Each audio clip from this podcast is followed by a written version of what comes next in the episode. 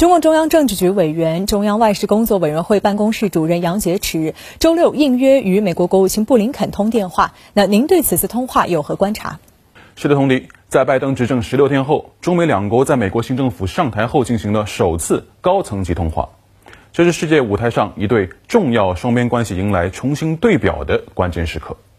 值得注意的是，在拜登、哈里斯啊宣誓就职后。执掌美国国务院的布林肯就陆续啊拨通了一众美国所谓传统盟友家里的电话，展现出了一副迫不及待想要重新登上友谊小船的姿态。而今天这场中美通话是在拜登视察国务院并且发表对外政策演说后方才进行的。拜登在这场演讲中将中国描述为严肃的竞争对手，这足以提醒我们，就算是美国人主动邀约拨通的电话，他们也是有备而来的。拜登政府在审视中美关系时，摒弃了不少特朗普时代的这个非理性，这也是一段大国关系得以健康发展的基本前提，是值得称道的。那么具体聚焦在此次通话上，美方主动透露，布林肯给中国朋友送上了农历新年祝福，用我们的话讲就是国务卿先生给大家拜了个早年，摆出了一个友好的姿态。在中方释放的谈话细节中啊，杨洁篪有这样一句话引起了我的注意，他说。中国政府对美政策始终保持高度稳定性和连续性，在我看来，这句话高度浓缩了多层含义。比如，中方一方面啊秉持着不冲突、不对抗、相互尊重、合作共赢的精神，但是另一方面也将继续在维护国家主权、安全和发展利益上坚定不移。这是一句柔中带刚的主旨句，也就是我们的立场是一以贯之的。那中美关系下一步该怎么走，其实主要在你。不在我，在美国国务院发言人普莱斯发布的声明里啊，我也看到他说，布林肯在通话中强调，美国将继续支持人权和民主价值观，包括在新疆、西藏和香港，并敦促中国与国际社会一道谴责缅甸的所谓军事政变。别忘了，这一届美国政府班子啊是民主党，谈论价值观以及民主、自由、人权是他们的思维定式与肌肉记忆。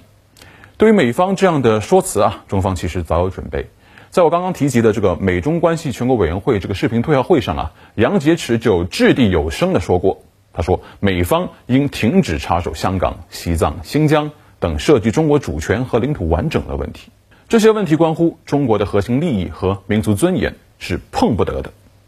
总体而言，我认为这场中美外交通话是建设性的。它一方面呢，展现出了中美关系触底反弹的可操作性；另一方面，又在外交辞令中展现了美国民主党人那一套啊价值观外交的全面回归。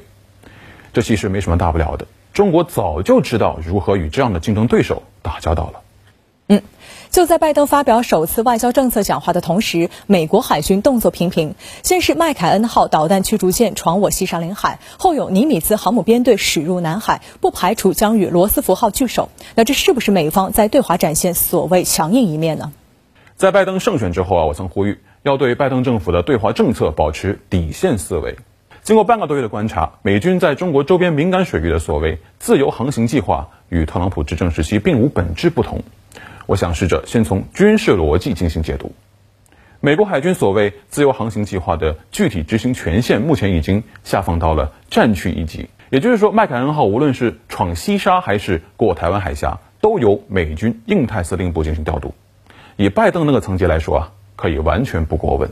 但是核动力航母作为美国的重要战略资产。每一支活跃的航母编队的具体动向是需要在美日军事动态简报里向三军统帅拜登汇报的。也就是说，从中东返回的尼米兹号，从关岛出发的罗斯福号，他们将在近期据守南海的军事部署，拜登一定是心知肚明的。如果由此能够直接得出拜登希望借此展现对对华啊强硬的一面，我倒是觉得稍微有些牵强。因为随着中国军事实力、军事力量的提升，尤其是在周边海域形成的这个区域拒止能力，美军这一个两个航母编队所能够带来的威慑效应是在逐年递减的。那么，既然双航母在南海无法达到震慑中国的预期目标，那么为何啊拜登还是放任美国海军这样做呢？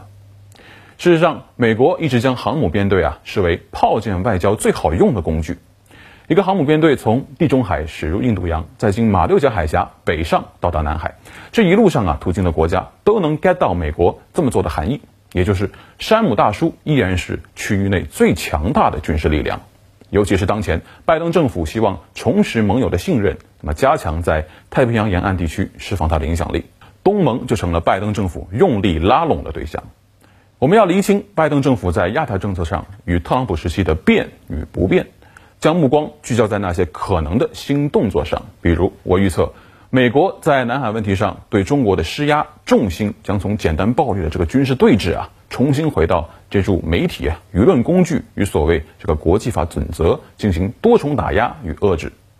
将加大力度在东盟内部掺沙子与选边站的方式啊，挑唆南海周边国家与中国重新对立。可以预见的是，往后几届的香格里拉会议、东盟防长会议都会变得更加热闹。